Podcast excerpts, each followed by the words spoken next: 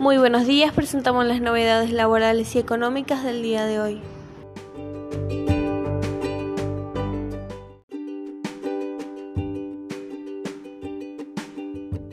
Monotributo, sin actualización y sin beneficio sostenible para el pase al régimen general.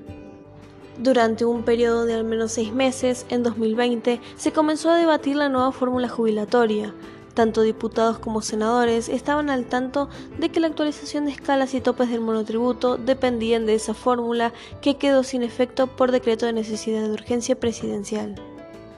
Ningún diputado presentó proyecto de ley para actualizar las escalas y topes. Solo el Ejecutivo envió, recién el último día del 2020, un proyecto de ley con la actualización y un supuesto plan puente para el régimen de monotributo en el caso de que sus contribuyentes pasen al régimen general para ser tratado en sesiones extraordinarias.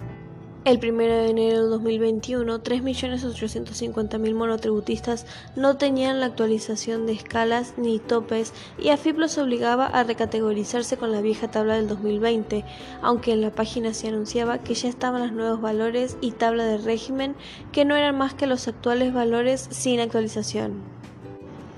El día límite para la recategorización era el miércoles 20 de enero, pero la AFIP ha decidido extenderlo hasta el 31 de enero.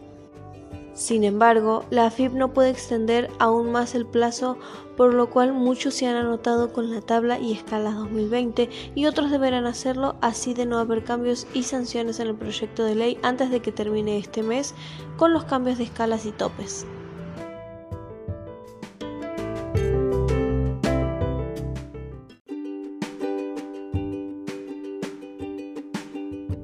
Santander y Mercado Libre lanzaron un sistema de financiamiento online para la compra de autos.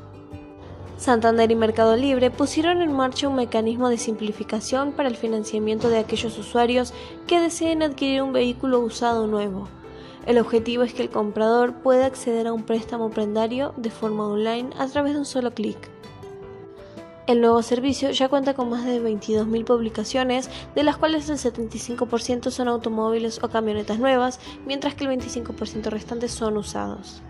La financiación tiene un límite hasta 3.100.000 pesos y tiene la ventaja de realizarse de forma online y los tiempos de otorgamiento se reducen significativamente.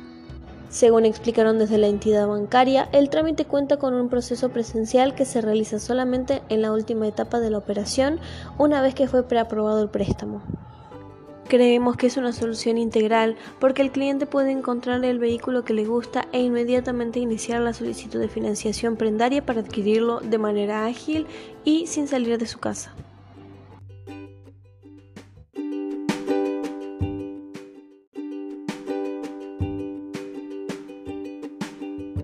El gobierno analiza una extensión del congelamiento de los alquileres. El último día de este mes vencerá el decreto que dispuso el congelamiento de los montos de alquileres y los créditos hipotecarios UBA. Según la disposición, hasta el 31 de enero del 2021 los inquilinos tienen la opción de pagar el monto mensual que se abonó en marzo del año pasado y se suspenden los desalojos por falta de pago.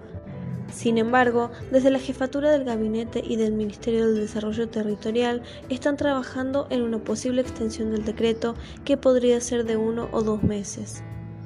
El congelamiento de los alquileres se dispuso en marzo del año pasado en el marco de varias medidas de alivio del impacto económico de la pandemia.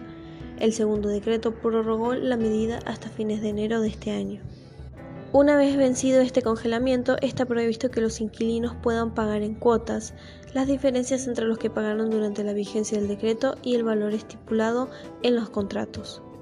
El decreto que aún está vigente no suspendió el pago de alquileres, por lo tanto, en estos meses se acumula una deuda que se deberá saldar al final del congelamiento.